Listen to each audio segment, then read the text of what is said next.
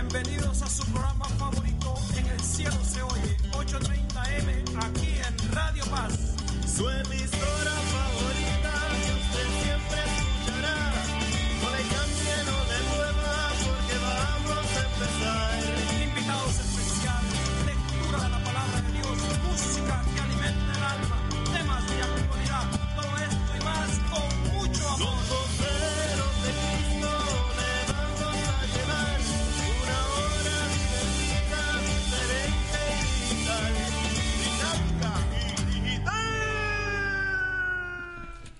Muy buenas tardes a todos, bienvenidos. Estamos hoy en el programa En el cielo se oye.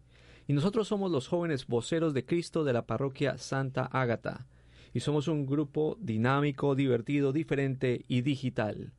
Los agradecimientos a Dios, ante todo, nuestro Padre, los voceros de Cristo, al reverendo Roberto Cid, que es el director de Radio Paz, a Gonzalo Penagos y productor de este espacio Juvenil, y a Tony Santos en cabina, el director técnico de hoy. Eh, estamos en este momento con Lorena. Hola Lorena, ¿cómo estás? Hola César, ¿cómo has estado? Encantado de estar contigo de nuevo. Y pues bueno, hoy tenemos un super programa para todos nuestros oyentes. Cuéntales un poquito a los oyentes de qué se trata el programa de hoy. Bueno, hoy vamos a hablar un poquito acerca de lo que es el purgatorio, eh, cómo ayudar a las almas del purgatorio y la importancia que tenemos nosotros en esa comunión de los santos con la iglesia triunfante, militante y purgante. Entonces, Prepárense, prepárense. preparémonos, sí. Entonces, para comenzar, vamos a iniciar nuestro programa. Eh, vamos a leer una lectura de las Sagradas Escrituras. Bien, hoy vamos a leer Corintios 2, eh, Corintios 3, el, del 10 al 15. Según la gracia de Dios que me ha sido dada, yo puse los cimientos como sabio arquitecto, y otro edifica sobre ellos. Cada uno mire cómo edifica, pues nadie puede poner otro cimiento distinto del que está puesto, que es Jesucristo. Si alguien edifica sobre ese, este cimiento con oro, plata, piedras preciosas, madera, heno o paja, la obra de cada uno quedará al descubierto, pues el día la pondrá de manifiesto, porque se re- revelará con fuego y el fuego probará el valor de la obra de cada uno. Si la obra que uno edificó permanece, recibirá el premio. Palabra de Dios. Señor. Bueno, esta, esta, esta lectura que hemos escogido eh, nos habla acerca del purgatorio. Es, es una lectura que el Catecismo de la Iglesia Católica pues ha, ha tomado y vamos a ir profundizando a, a través del programa. Aquí en la palabra de Dios se nos dice que la obra que nosotros edifiquemos en la vida, es decir, todos los actos que nosotros hagamos en nuestra vida diaria, como es el, el pensar, el hablar, las obras de los trabajos que hacemos en casa, en, en los oficios, todo recibirá un premio, pero de acuerdo a- al mérito que hayamos adquirido en la tierra. Es decir, si eso, ese acto que hemos hecho ha sido con la finalidad de agradar a Dios, de cumplir su voluntad y de hacerle unido a Dios, pues recibirá un premio. Pero entonces nos dice aquí San Pablo, en esta primera de Corintios nos dice, si tu obra arde, sufrirá daño. Sin embargo, eh, mm, es decir, lo que nosotros hagamos aquí en la tierra, si no tiene una intención buena, una intención recta, pues se quemará, es decir, necesitará una purificación. En cambio, si nuestras obras han hecho, han sido con perfecta caridad, con perfecto amor, pues pasará, digamos, esa prueba de fuego y se- como dice, el, el oro se purifica en el crisol. O sea, lo que quieres decir en cierta forma es, en nuestro día a día estamos, eh, obviamente, hacemos nuestras obras, nuestros pensamientos, vamos viviendo nuestro día y a medida que va pasando, pueden pasar básicamente dos cosas. O tú ¿estás realmente agradando a Dios, haciendo las cosas como deben ser? ¿O estás fallando? Y tal vez muchas veces hasta ni te das cuenta, pero estás, estás, eh, no, o sea, estás ofendiendo a Dios. Y cuando estás haciendo eso, ¿qué es lo que pasa? Pues precisamente aquí nos dice que en ese, en ese momento de la muerte, porque es lo que el tema pues que vamos a enfocarnos, que es el purgatorio, nos dice que si que tu obra va a ser probada, o sea, cada obra de nosotros se revelará con fuego y el fuego probará el valor de la obra de cada uno. Mm. Entonces, solamente en el momento de la muerte, cuando nosotros muramos, pues ahí nos daremos cuenta si realmente esas obras eran agradables a Dios. Y aquí pues en la tierra hay cosas que son muy veladas, pero recordemos que Dios siempre mira nuestra intención y nuestra voluntad.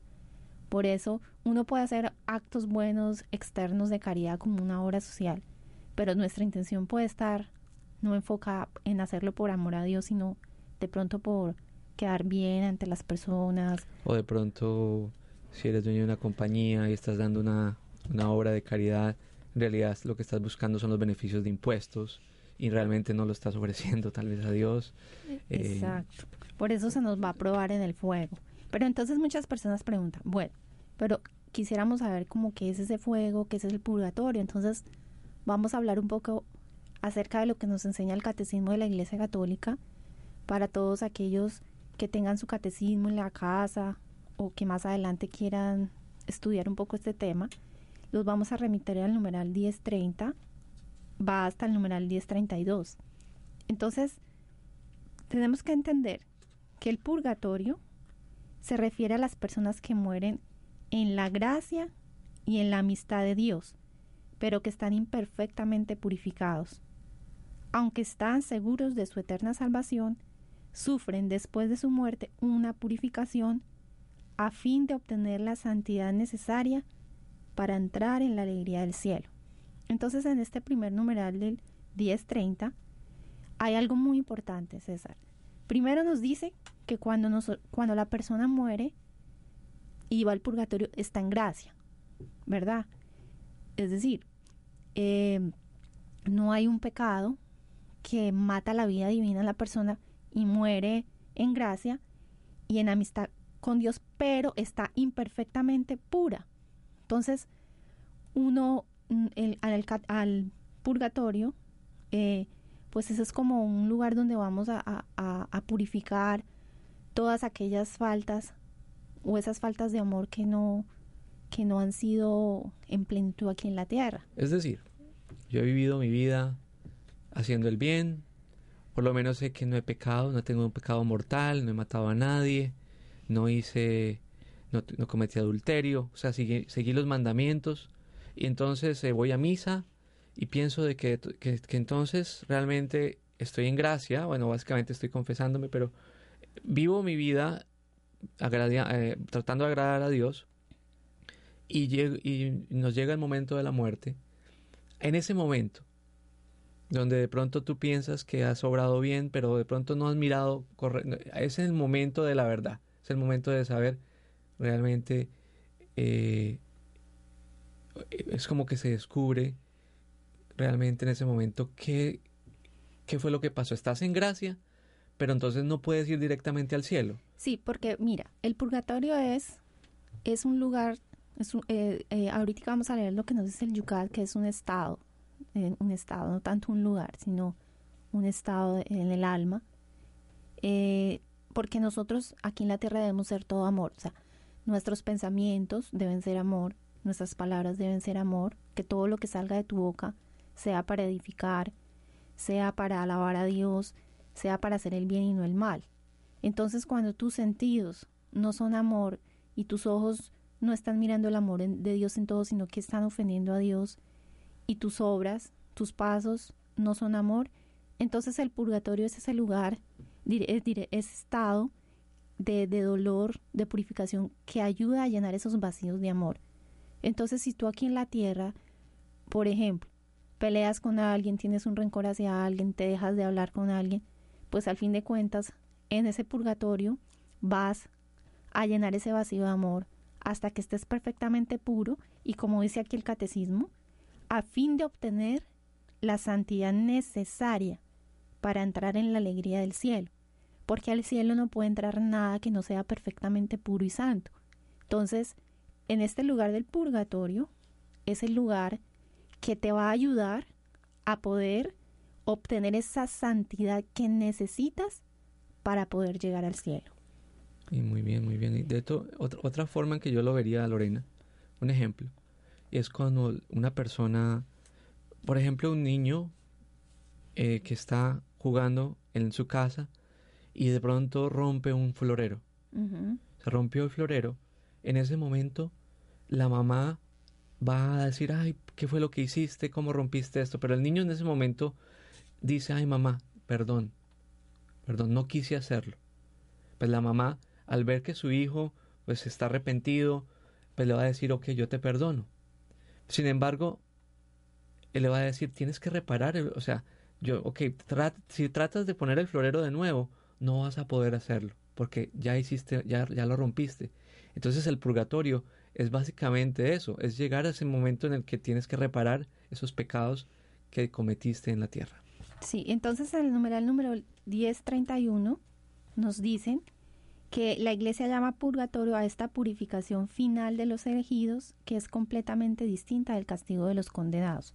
Entonces nosotros no podemos, a veces hay personas que dicen, no, es que el purgatorio es como el infierno, pero aquí el catecismo nos dice que es diferente, es totalmente diferente porque ese sufrimiento del purgatorio es un sufrimiento que te lleva completa una consumación hacia ti, está lleno de esperanza, es un sufrimiento que también te alimenta, es un alimento que te consume y que te va llevando a- a poder estarte preparado para unirte más a Dios cuando estés en el cielo. Mientras que el infierno, pues es un sufrimiento eterno y que sabes que nunca vas a ver a Dios. Entonces, por eso la iglesia, pues para que sepamos que esto es un dogma de fe, eh, en los concilios de Florencia y de Trento, que fueron, eh, mm, en estos concilios pues se ha definido el purgatorio como un dogma de fe y la tradición de la iglesia siempre ha hecho una referencia a ciertos textos de la escritura donde habla de un fuego que purifica. Entonces, tú decías, hay ciertas faltas ligeras que es, nosotros debemos creer que antes del, del- de que llegue ese juicio existe ese fuego purificador y pues se nos van a perdonar. Pero hay otras faltas que se nos van a perdonar en, cuando ya nos muramos, que ahí es cuando viene el purgatorio. Entonces hay ciertas faltas que definitivamente, como ponías el ejemplo del florero, Dios dice, ok, yo te perdono, tú vas al sacramento de la confesión, perdono eso que hiciste, pero igual págamelo, porque lo rompiste. Entonces eso es como tener que pagar esas, esas, eh, esas faltas en el purgatorio. Pero entonces más adelante vamos a hablar un poquito acerca de las indulgencias, para no quedarnos así como asustados, ¿verdad? Ahora, en el numeral 1032 se nos enseña también que la práctica de la oración de los difuntos fue, nosotros la podemos ver específicamente en el texto de las escrituras de San Judas Macabeo, donde se nos señala en el, en el segundo libro de Macabeos del 1246, que era una práctica muy agradable a Dios cuando él hacía ese sacrificio expiatorio en favor de los muertos para que quedaran liberados del pecado. Entonces, desde este, este texto de las escrituras de Judas Macabeos que lo vamos a leer para poder comprender un poquito, se nos habla de la existencia del purgatorio. Muy bien. Entonces, tenemos aquí Macabeos y se nos dice, por eso e hizo el sacrificio expi- expiatorio por los difuntos para que fueran perdonados sus pecados. Eh, aquí en este libro se nos señala cómo este profeta, en este libro de Macabeos, él, él, vamos a leer un poco antes para poder comprender el contexto, donde se dice, el, el valeroso Judas exhortó a la multitud a mantenerse sin pecado, tras haber contemplado con sus ojos lo sucedido por el pecado de los que habían caído. Entonces hacía una colecta entre sus hombres de hasta dos mil dracmas de plata y los enviaba a Jerusalén para que se ofreciera un sacrificio por el pecado, obrando recta y noblemente al, pensar en la resurrección. Porque si no hubiese estado convencido de que los caídos resucitarían, habría sido superflujo e inútil rezar por los muertos. Pero si pensaba en la bellísima recompensa reservada a los que se duermen piadosamente, su pensamiento era santo y devoto. Entonces allí dice, por eso él hizo el sacrificio expiatorio por los difuntos para que fueran perdonados sus pecados. Esto lo vamos a poner como en ejemplos prácticos de la vida diaria de cómo podemos nosotros hacer esos sacrificios por las almas. Cuando nosotros, la iglesia nos dice que nosotros ofrecemos, en el mismo numeral pues de aquí el catecismo, ofrecemos eh, sacrificios, cuando hacemos limosnas, cuando hacemos oraciones y los aplicamos en sufragios por las almas del purgatorio, entonces les ayudamos a estas almas a purificarse más rápidamente en el purgatorio. O sea que en este momento esas, las almas que están en el purgatorio, digamos que ya no, ya no tienen otra forma de salir de allí, sino a través de la intercesión de nosotros. Sí, sí, por eso ponen el texto de Macabeos, que él, él ayudaba a las almas, hacía sus sacrificios para ayudarles a ellos al, al, al, al ser purificadas. Entonces fíjate que aquí en el numeral 1032 se nos dice que la Iglesia ha honrado la memoria de los difuntos y ha ofrecido sufragios en su favor, en particular el sacrificio eucarístico. Esto nos lo enseña el concilio de León. Nos habla aquí de un punto súper importante, César. O sea, ¿cuál es el sacrificio que más fuerza o digamos más valor tiene y ayuda con más eficacia a las almas del purgatorio? La comunión. El sacrificio eucarístico. Aquí nos lo dice. Porque una vez purificados pueden llegar a la visión beatífica de Dios. Entonces la iglesia recomienda, vamos a grabarnos esto para que lo recordemos, la iglesia nos recomienda, primero, las limosnas. Cuando tú das una limosna eh, a una, pues bueno, uno puede dar limosnas de, de muchos modos, ¿no? Puede ser dando dinero a alguna obra de la iglesia o dando una limosna. También, mendigo? ¿sí? O cuando mandas a celebrar una Eucaristía porque es un estupendio y tú pones la intención de hacerlo por las almas del purgatorio, pues eso ayuda, son sufragios que les ayuda a ellas. También las indulgencias y las obras de penitencia en favor de los difuntos. ¿Qué son las indulgencias, Lorena? Bueno, ese es un tema muy... Les voy a recomendar eh, eh, se los voy a explicar como con, con, con ejemplos sencillos. La iglesia eh, tiene dos tipos de indulgencias. La indulgencia plenaria y la indulgencia parcial. La indulgencia plenaria es aquella que ayuda como una gracia especial que ayuda a sacar al alma del purgatorio una por día. Entonces, una indulgencia plenaria cuando eh, nosotros podemos ganarla de varias formas, que ahora vamos a hablar de eso, pero esa indulgencia plenaria es esa gracia especial que Dios aplica para sacar un alma del purgatorio, de insofacto. O sea, ¿tú puedes sacar una alma del purgatorio diario? Todos los días, un alma del purgatorio. Wow. Entonces, indulgencias, como la misma palabra lo dice, que es muy explicativa, ¿no?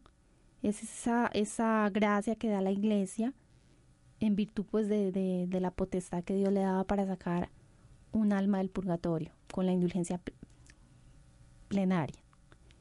Y la indulgencia parcial es aquella que, un ejemplo, tú tienes, tú tienes un, far, un, besas una medalla con fervor y si tú pones ese fervor es como si tú recibieras el mérito de ese fervor de una manera doble.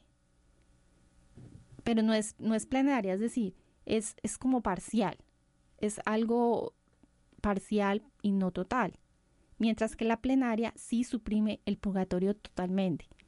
Entonces, existen unos medios para ganar esa indulgencia plenaria que nos da la iglesia. Primero, Entonces la, la parcial es como darle un empujoncito. Exactamente. Lo estoy subiendo, estoy pasando ya casi para que salga. sí, exactamente. está bien. Entonces, cuando tú rezas el rosario en común o solo delante del Santísimo, tú puedes ganar una indulgencia plenaria, pero tienes que estar confesado y pues comulgar y hacer una oración por el Papa, que puede ser Padre Nuestro, una Ave María y un Gloria. Ok. Entonces, tú llegas y rezas el rosario cuando vas a la iglesia, ante el Santísimo, sola o en común, ganas indulgencia plenaria. O cuando haces media hora de oración ante el Santísimo, o cuando haces media hora de lectura espiritual, o cuando rezas el Via Crucis. Ese es un modo de ganar indulgencia plenaria. ¿Cómo te parece? Excelente, excelente. Exacto. Entonces, obviamente está limitado a una, Jerry. Sí, la indulgencia plenaria. O sea, si yo hago todas las cuatro al mismo día, solamente puedo salvar Solo una. puede, Ah, sí, exacto. Eh, Es, es lo que dice la iglesia, ¿verdad? sí. Ahora bien, mm, recordemos que ayudar a los difuntos, pues es una, una de las mayores obras de caridad que le agradan a Dios. Es como si nosotros tuviéramos un ejército de amigos intercediendo ante nosotros. Eso es algo muy grande, Ya, esa comunión de los santos. O sea, fuera de que todos tenemos un ángel de la guarda, también esas almas se pueden volver, eh, pueden interceder por nosotros. Sí, son, se vuelven intercesoras. Entonces, por ejemplo, acá en el catecismo se nos dice, eh, dice, nos dicen, eh, también he tomado de San Juan, San Juan Crisóstomo, dice, llevémosles socorros y hagamos su conmemoración. O sea, recordemos siempre a los difuntos cuando vayamos a la misa, cuando vayamos a hacer esa oración del rosario o del Via Crucis o un... Ahí te pregunto, ahí cuando dices eh, a los difuntos, ¿estamos hablando en general o piensas en- de pronto en ese en el abuelito, en la persona que está en el cielo? Sí, también, o sea, es decir, uno puede rezar por, por sus parientes, por las personas cercanas, pero también pues en general, ¿verdad? Ahí hay un punto que me recordé de el padre Jorge Lorin, en su libro Para Salvarte decía que existe algo que se llama el voto de ánimas, que es algo muy interesante.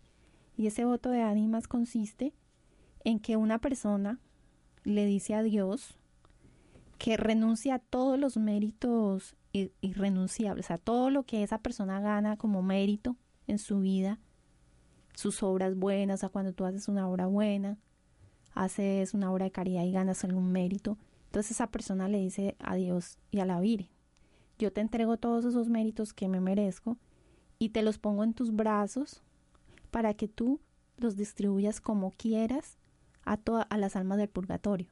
Entonces es una renuncia, lo que llaman el voto de ánimas, que no es hacerlo bajo pecado, pero sí, como dice la iglesia, es como un acto máximo de caridad, porque estás renunciando a algo santo para dárselo a otro. Entonces, como dice, ese mérito que logré no me lo apliquen a mí, sino que apliquémoselo a las almas del purgatorio. Exactamente. Mm. Entonces, pues es algo grandísimo, es un, un acto de caridad muy agradable al Señor. Entonces, sigamos aquí con el catecismo que estábamos leyendo, donde se nos dice que si los hijos de Job fueran, fueron purificados por el sacrificio de su padre, porque aquí hay una parte que Job, eh, cuando tenía la práctica, pues de enterrar, de cada vez que sus hijos hacían algo, él decía, no, pues si, si de pronto ofrendieron a Dios, yo quiero ofrecer un sacrificio. Hacía como una intercesión. Entonces dice el catecismo, ¿por qué habríamos de dudar de nuestras ofrendas por los muertos si les llevan, si les llevan un cierto consuelo? No dudemos, pues, en socorrer a los que han partido y en ofrecer nuestras plegarias por ellos. Entonces, es esa recomendación de no nos olvidemos y no dudemos en que todo lo que nosotros ofrezcamos, sean sacrificios pequeños, sean penitencias, un sacrificio pequeño, por ejemplo, no comer lo que te gusta. Mm. Cada uno sabe en qué puede sacrificar. Si tú lo ofreces por las almas del purgatorio, esto les va a ayudar muchísimo. Por ejemplo, ah, yo sé, antes de, de hacer el corte, si, si yo no soy ordenado en la casa, soy desordenado, pero entonces ahorita me digo, ok, me voy, a, me voy a ordenar, voy a ordenar todas mis cosas, porque sabes que de todas maneras es un defecto que estás tratando de, y se lo ofreces, Lorena. es- Pequeño Es, sacrificio. un ¿sí? sacrificio que, que le va a ayudar. Sí, o sea, es- es- pero aplicar un sacrificio se puede dar de muchos modos, ¿no? Sacrificar tu voluntad de no hacer lo que tú quieres para hacer la voluntad de Dios en las cosas pequeñas. Cuando te piden un favor y tú no quieres, pero bueno, por amor a Dios y por amor a las almas del purgatorio lo voy a hacer, pues se hace. Bueno, ahorita nos vamos a nuestro segundo, eh, a unas comerciales y volvemos ahora. Gracias. ¿Está embarazada o tiene niños menores de 5 años? Y es parte del programa WIC. Florida Baby Food Center, tiendas especializadas con todos los productos aprobados por WIC, frutas y vegetales más frescos. No pase más trabajo, vaya directo a Florida Baby Food Center. Tenemos tiendas localizadas por todo Miami. Para averiguar la tienda más cerca de usted, marque 305-513-0221. 305-513-0221. Y ahora con una tienda nueva en Hialeah, en el 468 West 51 Calle. El movimiento Castos por Amor de la Arquidiócesis de Miami le invita al taller Crecimiento Personal y Manejo de Emociones con educadores, psicoterapeutas, psicólogos y consejeros clínicos. El sábado 11 de mayo de 9 a 5 de la tarde en los portables del Youth Center en el 3333 South Miami Avenue, al lado de la Ermita de la Caridad. Para más información 305-316-4934. Jóvenes de espíritu. Young in spirit? Sí, jóvenes de espíritu. Aquí estoy, Señor. Todos los lunes de 5 a 6 de la tarde. Mondays from 5 to 6. Si eres joven o joven de espíritu, escúchanos. Whether you're young or young at heart. Jóvenes de Espíritu, el programa para la juventud. Todos los lunes, de 5 a 6 de la tarde, por esta Radio Paz, siempre contigo.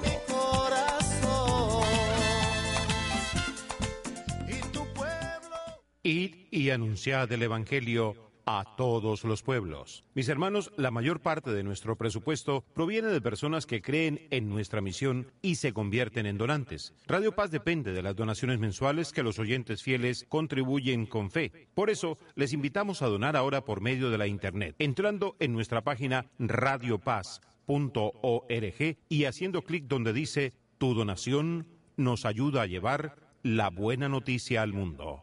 Y recuerda, Radio Paz, siempre contigo.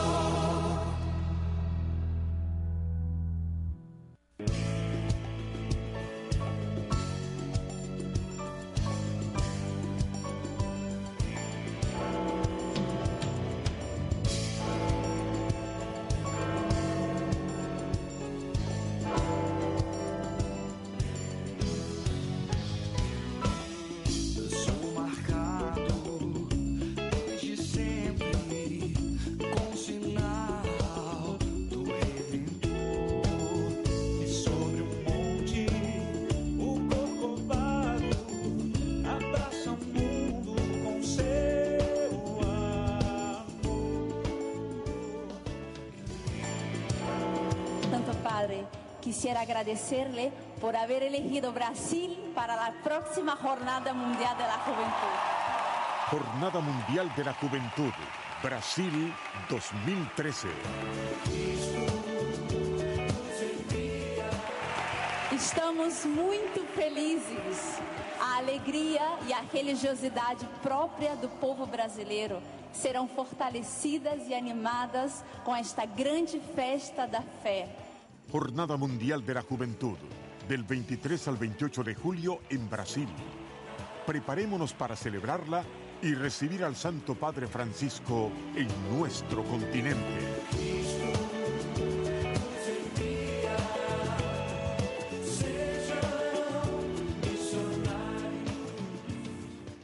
Jesucristo ha resucitado. En verdad resucitó. Radio Paz les desea felices Pascuas de Resurrección. Cristo ha resucitado. Felices Pascuas de Resurrección para todos.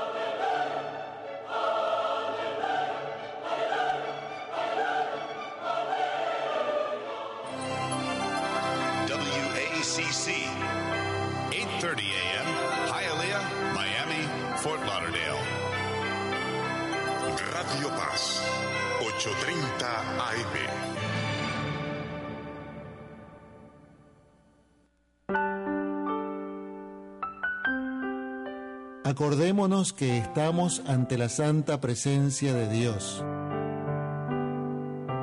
Adorémosle.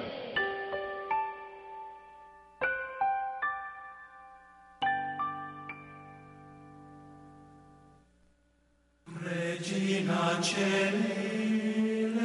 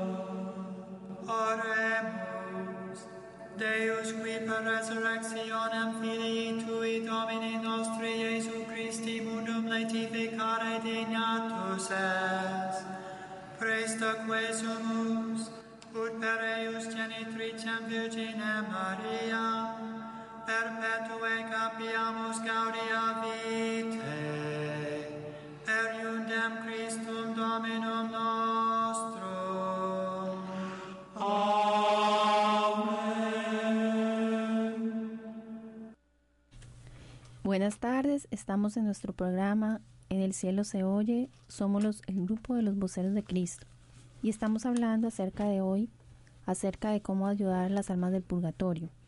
Antes de continuar queremos hacer un pequeño resumen corto para las personas que apenas se han conectado con el programa.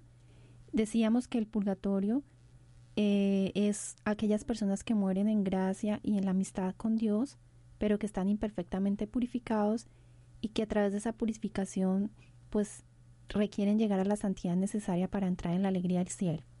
Luego hablábamos acerca de lo que son las indulgencias y nos dicen que las indulgencias es esa remisión ante Dios de la pena temporal por los pecados que ya, eh, ya perdonados y que nos ayudan, como la iglesia, como fiel administradora, nos ayuda eh, a, pues, a distribuye y aplica con autoridad el tesoro de, de las satisfacciones de Cristo y de los santos.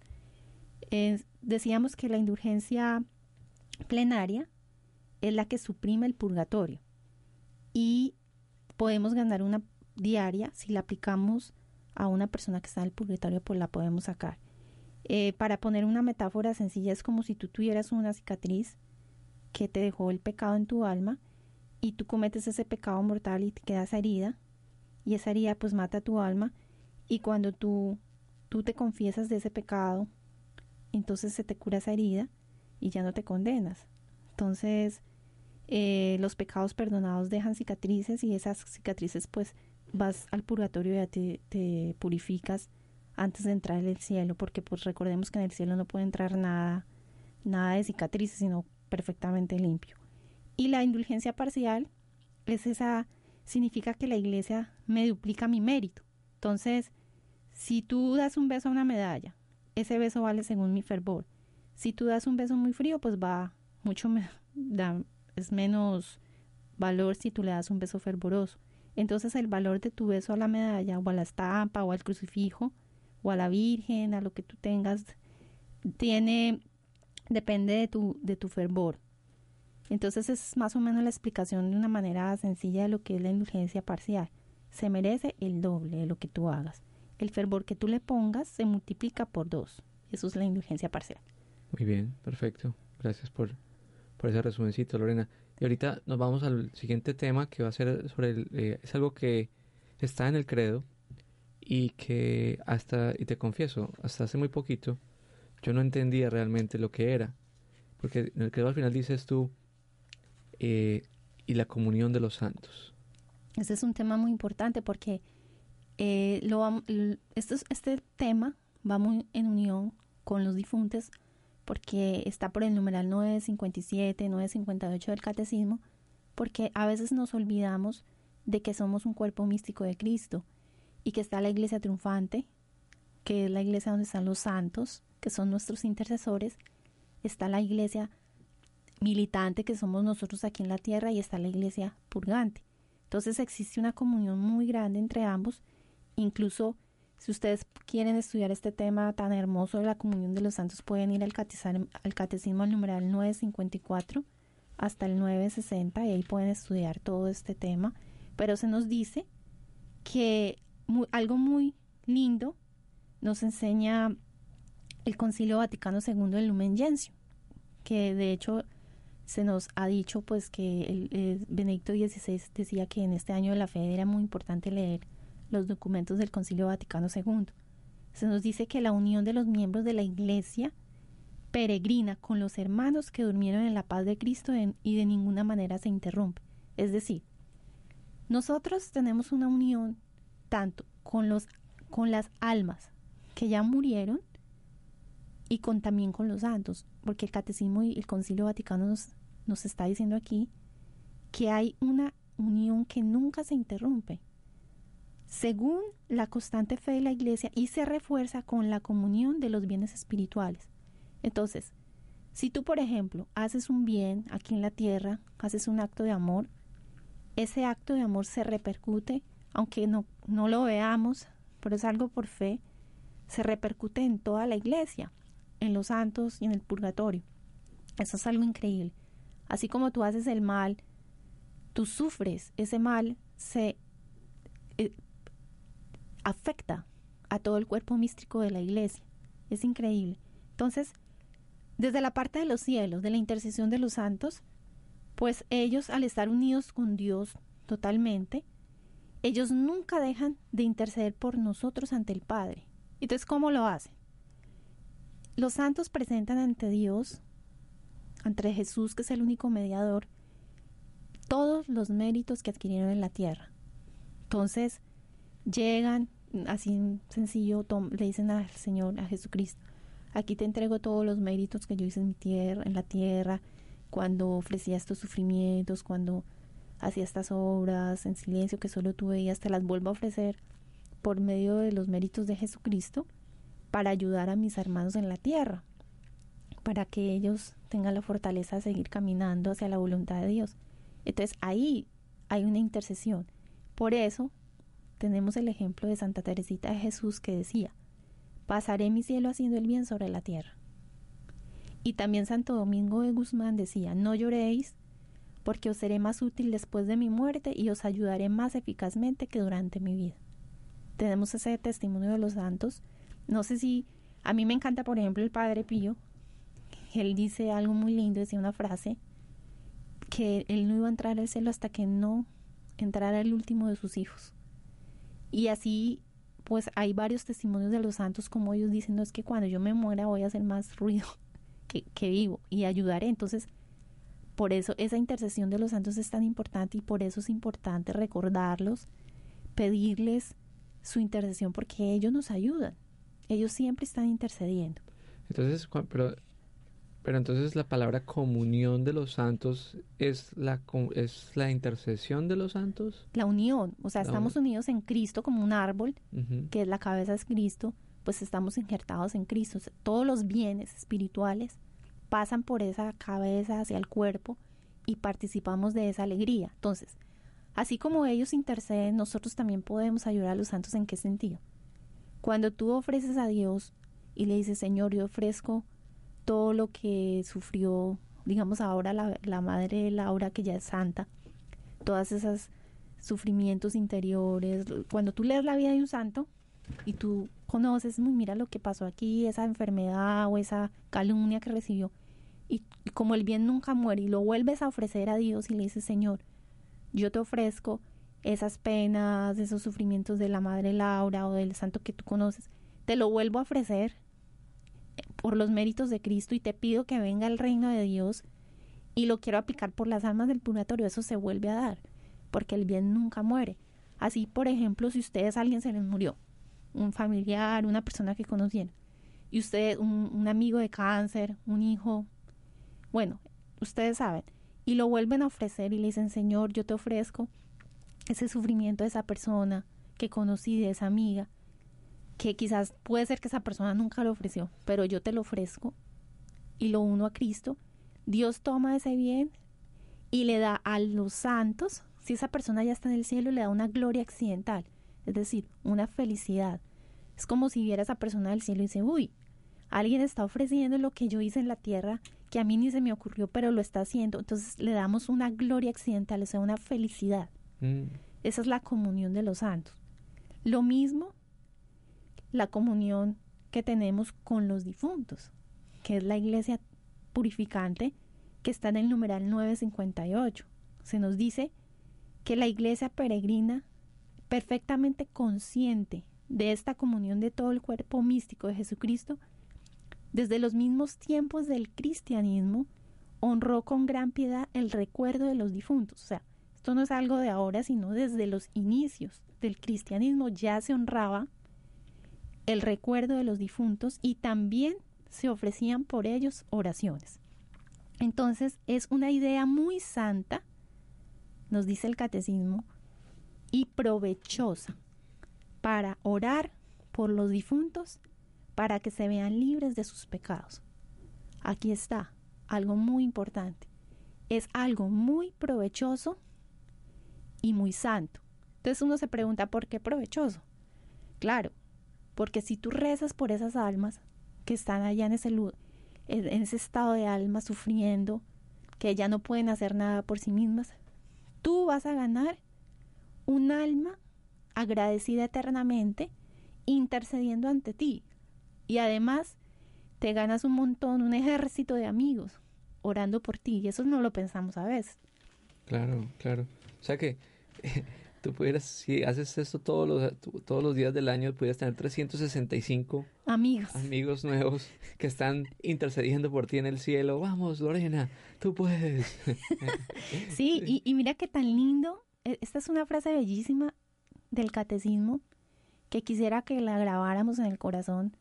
Pero nos lo dice, nos dice, nuestra oración por ellos puede no solamente ayudarles, sino también hacer eficaz su intercesión en nuestro favor.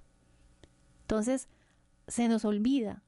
Si tú te sientes solo, ay, no tengo amigos, oye, pero es que te puedes ganar de mis amigos a todas las almas del purgatorio, que cuando lleguen al cielo van a ser tremendos intercesores. Imagínate, César, ¿cómo te parece? Maravilloso. Entonces, aprovechando este tema, pues nosotros queremos invitar a nuestros oyentes, a todas las personas que nos escuchan, ¿Qué te parece si lancemos esto a la práctica? ¿Cómo lo podríamos lanzar a la práctica?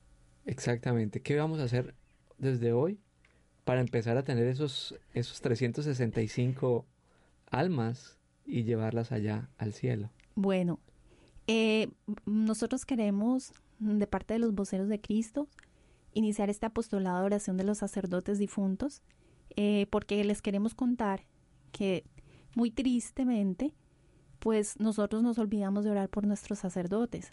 Y ustedes no sé si saben, pero en muchos de los escritos de algunos santos eh, dice, les dice al Señor en sus diarios que los sacerdotes difuntos se ora muy poco por ellos y que el purgatorio de un sacerdote difunto es supremamente incalculable porque ellos de alguna manera pues han recibido gracias mucho más más grandes que una persona normal por ser cabeza de almas.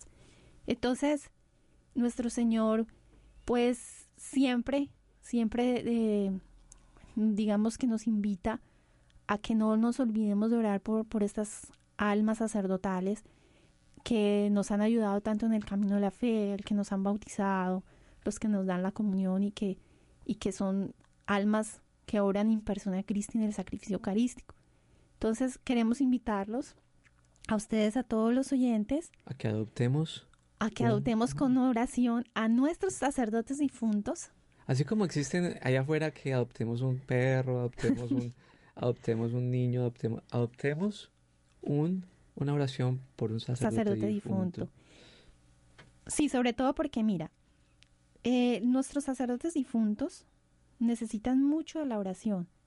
Pues dicen, eh, les quiero leer algo así, un comentario de, de la sierva de Dios Concepción Cabrera Armida, donde Jesús le decía a esta alma que el, el, el purgatorio de un alma sacerdotal es incalculable y que él desearía ver a esas almas junto con él pronto, porque sería el, el- el mayor acto de caridad que pudiéramos tener, porque son como esos pequeños Jesuses en la tierra y dice, yo quiero que ya estén conmigo, pero no hay nadie que, que se acuerde de ellos. Entonces, decía, en el momento de la misa, en el momento de, de cuando se habla, se mm, pide por las almas de los difuntos, pues ponerlos a ellos.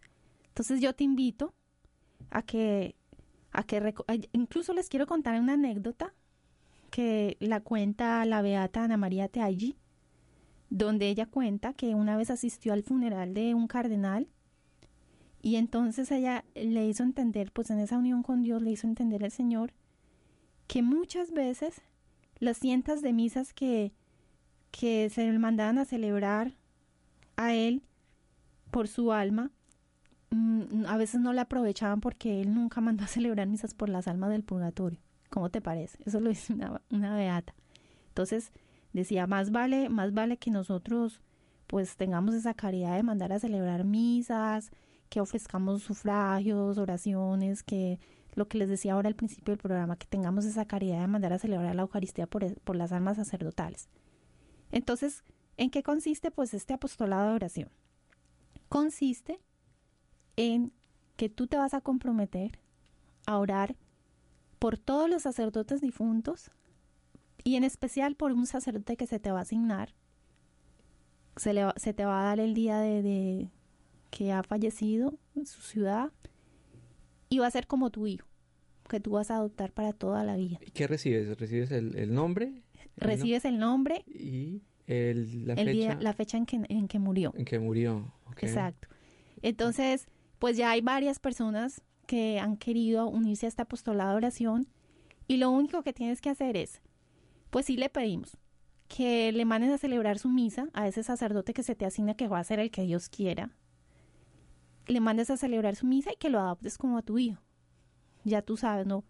Cómo puedes ganar esas indulgencias con el rosario, con las obras de caridad, de limosna, Con la comunión. con la comunión, pero el más importante es la misa, ese es el más. Entonces, para ello, si tú quieres participar, te quieres unir a este apostolado de oración, pues tenemos dos medios para hacerlo. Primero, antes de que todo, es un compromiso con Dios, con Jesús, No con nosotros. Exacto, es, es con el Señor. Entonces tú puedes hacer lo siguiente. Puedes escribir a este correo que te vamos a decir.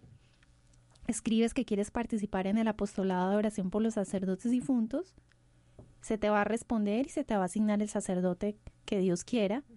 Y es sacerdotes difuntos arroba gmail.com.